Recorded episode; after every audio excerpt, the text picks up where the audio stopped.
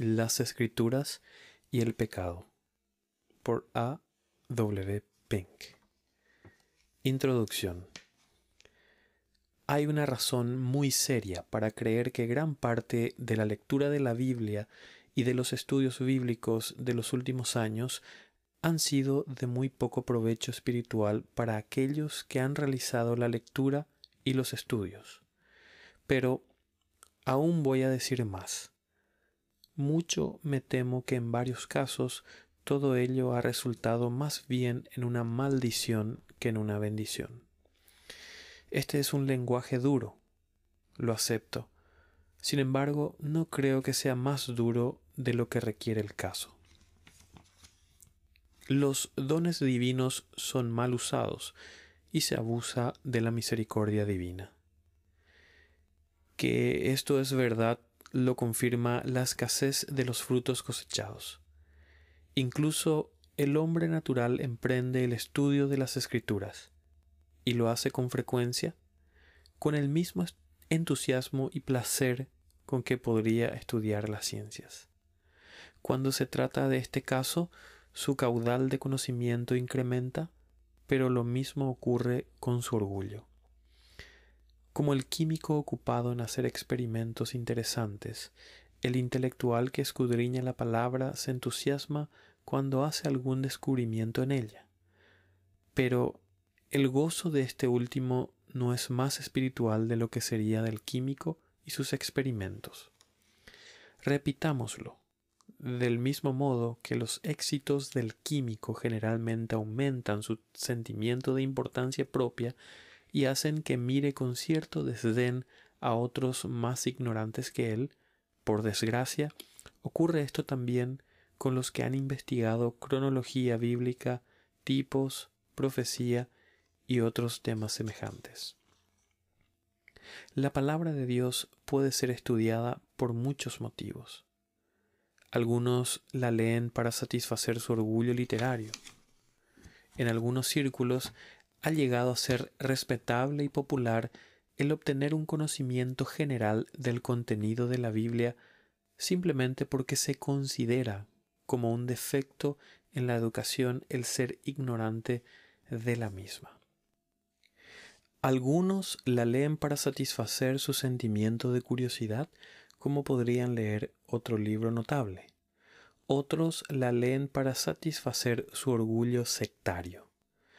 Consideran que es un deber el estar bien versados en las doctrinas particulares de su propia denominación y por ello buscan asiduamente textos base en apoyo de sus doctrinas. Aún otros la leen con el propósito de poder discutir con éxito con aquellos que difieren de ellos. Pero en todos estos casos no hay ningún pensamiento sobre Dios, no hay anhelo de edificación espiritual y por tanto no hay beneficio real para el alma. ¿En qué consiste, pues, el beneficiarse verdaderamente de la palabra? no nos da segunda de Timoteo capítulo 3 versículo 16 y 17 una respuesta clara a esta pregunta? Leemos allí. Toda la escritura es inspirada por Dios y útil para enseñar, para redarguir, para corregir, para instruir en justicia, a fin de que el hombre de Dios sea perfecto, enteramente preparado para toda buena obra. Obsérvese lo que aquí se omite. La Santa Escritura no es dada no para la gratificación intelectual o la especulación carnal, sino para prepararnos para toda buena obra y para enseñarnos, corregirnos, instruirnos vamos a esforzarnos en ampliar esto con la ayuda de otros pasajes. 1. Ser convencido de pecado. Un individuo se beneficia espiritualmente cuando la palabra le redarguye o convence de pecado. Esta es su primera misión, revelar nuestra corrupción, exponer nuestra bajeza, hacer notoria nuestra maldad. La vida moral de un hombre puede ser irreprochable, sus tratos con los demás impecables, pero cuando el Espíritu Santo aplica la palabra a su corazón y a su conciencia, abriendo sus ojos cegados por el pecado para ver su relación y actitud hacia Dios, exclama, ay de mí, que soy muerto. Isaías capítulo 6, versículo 5. Es así que toda alma verdaderamente salvada es llevada a comprender su necesidad de Cristo. Los que están sanos no tienen necesidad de médico, sino los enfermos. Lucas capítulo 5, versículo 31. Sin embargo, no es hasta que el Espíritu aplica la palabra con poder divino que el individuo comprende y siente que está enfermo, enfermo de muerte. Esta convicción que le hace comprender la destrucción que el pecado ha realizado en la constitución humana no se restringe a la experiencia inicial que precede inmediatamente a la conversión. Cada vez que Dios bendice su palabra en mi corazón, me hace sentir cuán lejos estoy, cuán corto me quedo del estándar que ha sido puesto delante de mí. Sed santos en toda vuestra manera de vivir. Primera Pedro capítulo 1 versículo 15. Aquí pues se aplica la primera prueba. Cuando leo las historias de los fracasos deplorables que se encuentran en las escrituras, ¿me hace comprender cuán tristemente soy como uno de ellos? Cuando leo sobre la vida perfecta y bendita de Cristo, ¿no me hace reconocer cuán lamentablemente soy distinto de Él? 2. Sentirse triste por el pecado. Un individuo se beneficia espiritualmente cuando la Biblia le hace sentir triste por su pecado. Del oyente que es como el terreno pedregoso, se nos dice que oye la palabra y al momento la recibe con gozo, pero no tiene raíz en sí. Mateo capítulo 13, versículo 20 y 21. Pero de aquellos que fueron convictos de pecado bajo la predicación de Pedro, se nos dice que se compungieron de corazón. Hechos capítulo 2, versículo 37. El mismo contraste existe hoy. Muchos escuchan un sermón florido o un mensaje sobre la verdad dispensacional, que despliega poderes de oratoria o exhibe la habilidad intelectual del predicador, pero en general contiene poco material aplicable a escudriñar la conciencia. Se recibe con aprobación, pero nadie se humilla delante de Dios, ni nadie es llevado a una comunión más íntima con Él por medio del mismo. Pero cuando un fiel siervo de Dios, que por la gracia no está procurando adquirir reputación por su brillantez, hace que la enseñanza de la escritura ilumine el carácter y la conducta, exponiendo los tristes fallos de incluso los mejores en el pueblo de Dios. Y aunque muchos creyentes desprecien al que da el mensaje, el que es verdaderamente regenerado estará agradecido por el mensaje que le hace gemir delante de Dios y exclamar, miserable de mí. Romanos capítulo 7, versículo 24. Lo mismo ocurre en la lectura privada de la palabra. Cuando el Espíritu Santo la aplica de tal manera que me hace ver y sentir la corrupción interna, es cuando soy realmente bendecido. ¿Qué palabras se hallan en Jeremías 31, 19? Después que reconocí mi falta, herí mi muslo, me avergoncé y me confundí. ¿Tienes alguna idea, querido lector, de una experiencia semejante? ¿Te produce el estudio de la palabra un arrepentimiento así y te conduce a humillarte delante de Dios? Te redarguye de pecado, de tal manera que eres llevado a un arrepentimiento diario delante de Él? El cordero pascual tenía que ser comido con hierbas amargas. Éxodo capítulo 12, versículo 8. Y del mismo modo, a los que nos alimentamos de la palabra, el Espíritu Santo nos la hace amarga, antes de que se vuelva dulce al paladar. Nótese el orden en Apocalipsis capítulo 10, versículo 9. Y fue el ángel diciéndole que me diese el librito, y él me dijo, toma y cómelo, y te amargará el vientre, pero en tu boca será dulce como la miel. Esta es siempre la experiencia. Debe haber duelo antes del consuelo. Mateo 5:4. Humillación antes de exaltación.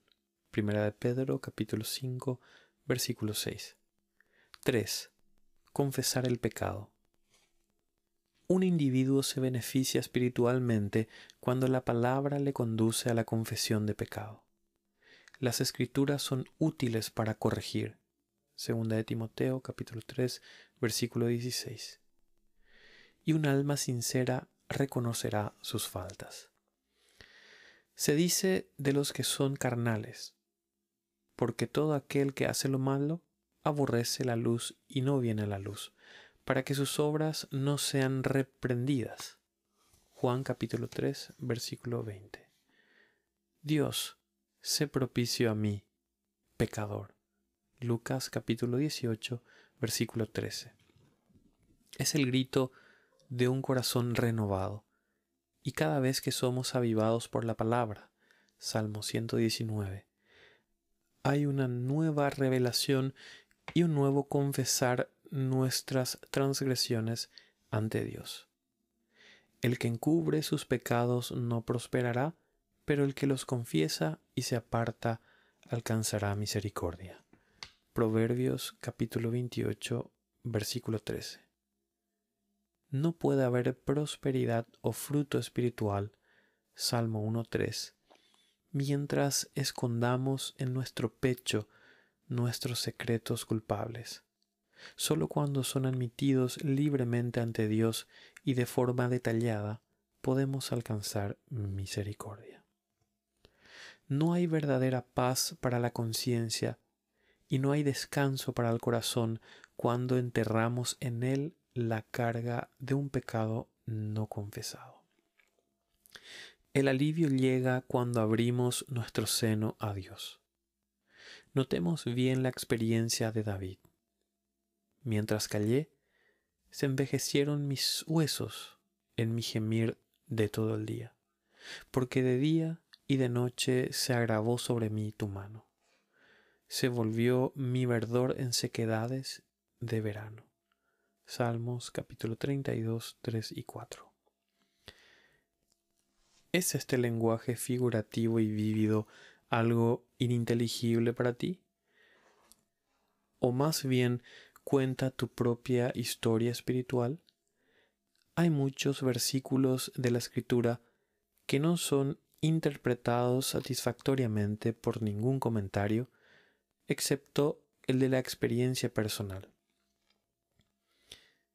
Bendito verdaderamente es lo que sigue a continuación que dice, Mi pecado te declaré y no encubrí mi iniquidad. Dije, confesaré mis transgresiones a Jehová, y tú perdonaste la maldad de mi pecado. Salmo capítulo 32, versículo 5. 4.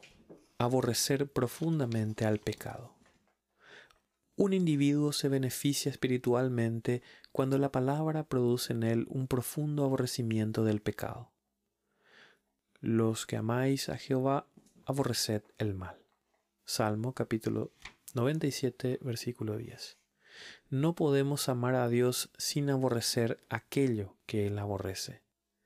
No solo debemos aborrecer el mal y rehusar continuar en él, sino que debemos tomar armas contra él y adoptar ante él mismo una actitud de sana indignación. Charles Spurgeon. Una de las pruebas más seguras a aplicar a la supuesta conversión es la actitud del corazón respecto al pecado. Cuando el principio de la santidad ha sido bien implantado, habrá necesariamente un odio a todo lo que sea impuro. Si nuestro odio al mal es genuino, estaremos agradecidos cuando la palabra corrige incluso el mal que no habíamos sospechado. Esta fue la experiencia de David. De tus mandamientos he adquirido inteligencia, por tanto he aborrecido todo camino de mentira. Salmo 119, 104. Fijémonos bien, que no dice abstenerse sino odiar. Por eso estimé rectos todos tus mandamientos sobre todas las cosas, y aborrecí todo camino de mentira. Salmo 119, 128. Pero lo que hace el malvado es completamente opuesto, pues tú aborreces la corrección y echas a tu espalda mis palabras. Salmo 50, 17. En Proverbios capítulo 8, versículo 13 leemos, El temor de Jehová es aborrecer el mal. Y este temor procede de leer la palabra de Dios. Véase Deuteronomio capítulo 17 versículos 18 y 19. Con razón se ha dicho, hasta que se odia el pecado no puede ser mortificado nunca gritarás contra él, como los judíos hicieron contra Cristo. Crucifícale, crucifícale, hasta que el pecado te sea tan aborrecible como él era para ellos. Edward Rayner, 1635. 5. Abandonar el pecado. Un individuo se beneficia espiritualmente cuando la palabra le hace abandonar el pecado apártese de iniquidad todo aquel que invoca el nombre de Cristo. Segunda de Timoteo capítulo 2 versículo 19. Cuanto más se lee la palabra con el objetivo definido de descubrir lo que agrada y lo que desagrada al Señor, más conoceremos cuál es su voluntad. Y si nuestros corazones son rectos respecto a Él, más se conformarán nuestros caminos a su voluntad habrá un andar en la verdad. Tercera de Juan 4. Al final de 2 Corintios capítulo 6 hay unas preciosas promesas para aquellos que se separan de los infieles. Obsérvese aquí la aplicación que el Espíritu Santo hace de ellas. No dice, así que hermanos, puesto que tenemos estas promesas, consolémonos y tengamos satisfacción en las mismas, sino que lo que dice es limpiémonos de toda contaminación de carne y de espíritu, perfeccionando la santidad en el temor de Dios. Segunda Corintios capítulo 7 versículo 1. Ya vosotros estáis limpios por la palabra que os he hablado. Juan capítulo 15 versículo 3. Aquí hay otra regla importante con la cual deberíamos ponernos frecuentemente a prueba nosotros mismos. ¿Produce la lectura y el estudio de la palabra de Dios en mí una limpieza en mis caminos? Antaño se hizo la pregunta, ¿con qué limpiará el joven su camino? Y la divina respuesta fue, con guardar tu palabra. Salmo 119, 9. Sí, no simplemente con leerla, creerla o aprenderla de memoria, sino con la aplicación personal de la palabra a su camino. Es guardando exhortaciones como huid de la fornicación, 1 Corintios 6, 18, huid de la idolatría, 1 Corintios 10, 14, huye de estas cosas, el amor al dinero, Primera de Timoteo 6:11. Huye también de las pasiones juveniles. Segunda de Timoteo 2:22.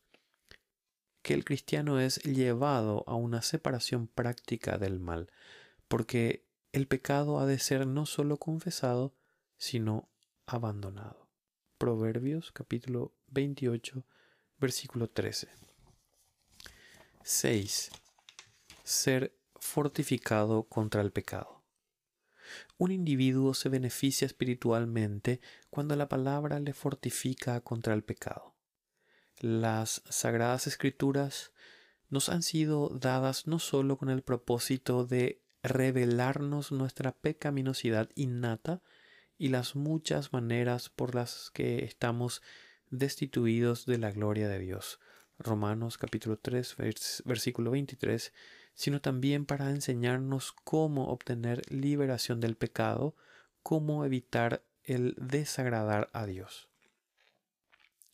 En mi corazón he guardado tus dichos para no pecar contra ti. Salmo 119, 11. Esto es lo que se requiere de nosotros.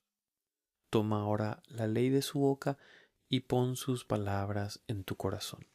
Job 22, 22.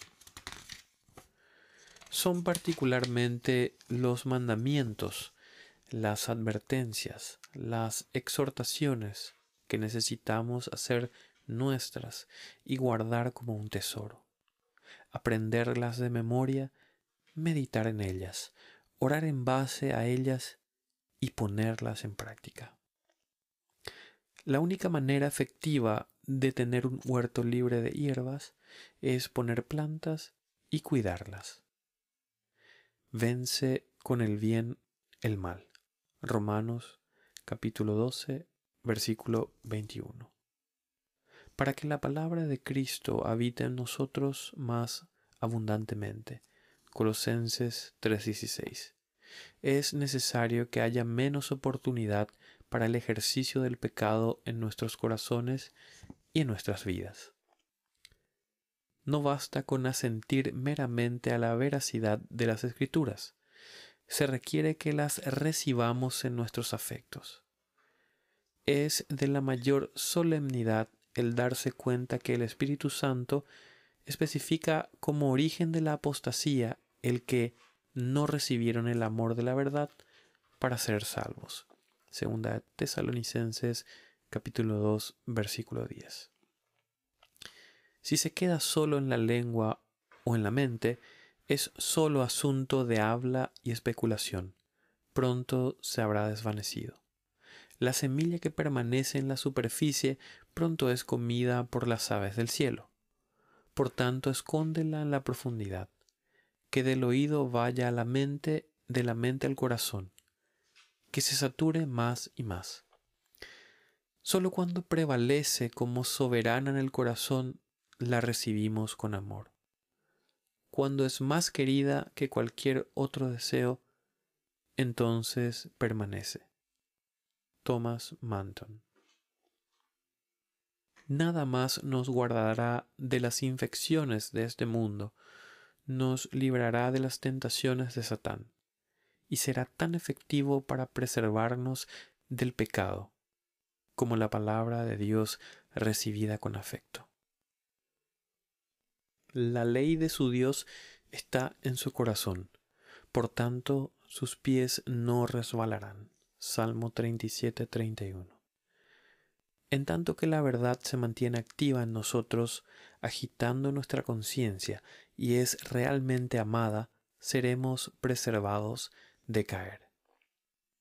Cuando José fue tentado por la esposa de Potifar, dijo, ¿Cómo pues haría yo este grande mal y pecaría contra Dios? Génesis capítulo 39, versículo 9. La palabra estaba en su corazón y por tanto tuvo poder para prevalecer sobre el deseo. La santidad inefable, el gran poder de Dios que es capaz a la vez de salvar y de destruir.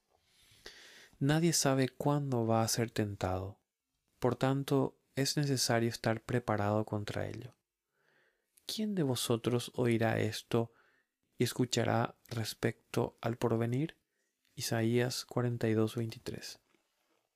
Sí, hemos de ver venir el futuro y estar fortalecidos contra toda eventualidad, parapetándonos con la palabra en nuestros corazones para los casos inesperados. 7. Practicar lo opuesto de pecado. Un individuo se beneficia espiritualmente cuando la palabra hace que practique lo opuesto al pecado. El pecado es infracción de la ley. Primera de Juan 3:4.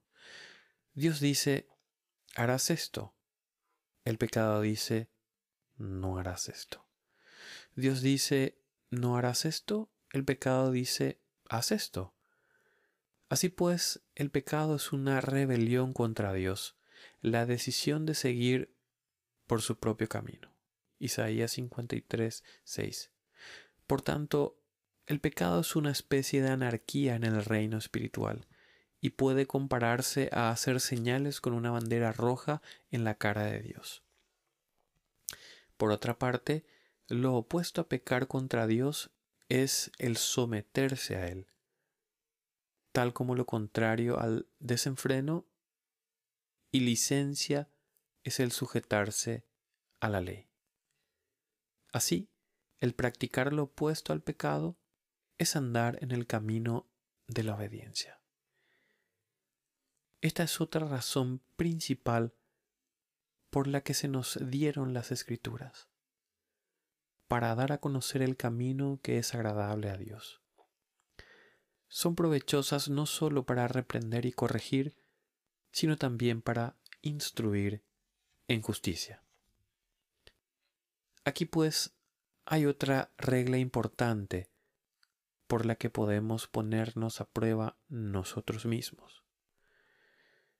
¿Son mis pensamientos formados, mi corazón controlado y mis caminos y obras regulados por la palabra de Dios?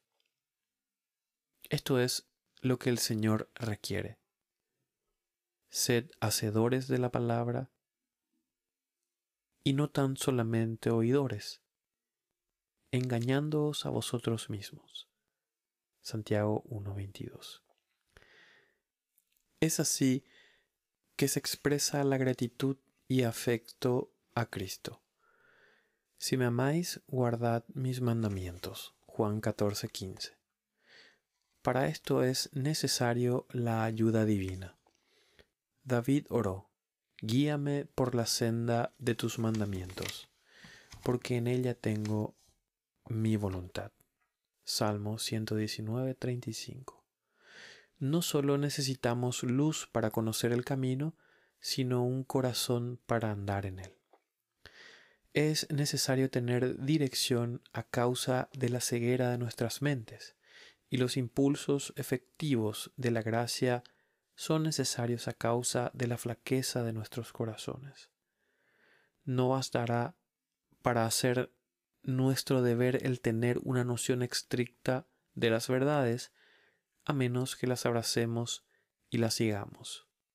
Manton. Notemos que es la senda de tus mandamientos, no un camino escogido por nosotros mismos, sino uno ya trazado por Dios. No es una carretera pública, sino un camino privado. Conclusión que el autor y el lector con sinceridad y diligencia se midan, como en la presencia de Dios con las siete medidas que hemos enumerado. ¿Te ha hecho el estudio de la Biblia más humilde o más orgulloso, orgulloso del conocimiento que has adquirido? ¿Te ha levantado en la estimación de tus prójimos o te ha conducido a tomar una posición más humilde delante de Dios? te ha producido un aborrecimiento más profundo y una prevención contra ti mismo, o te ha hecho más indulgente y complacido de ti mismo? ¿Ha sido causa de que los que se relacionan contigo, o quizá aquellos a quienes enseñas, digan, desearía tener tu conocimiento de la Biblia, o les ha hecho orar, Señor, dame la fe, la gracia y la santidad de mi amigo, de mi maestro? Ocúpate en estas cosas, permanece en ellas, para que tu aprovechamiento sea manifiesto a todos. Primera de Timoteo capítulo 4 versículo 15.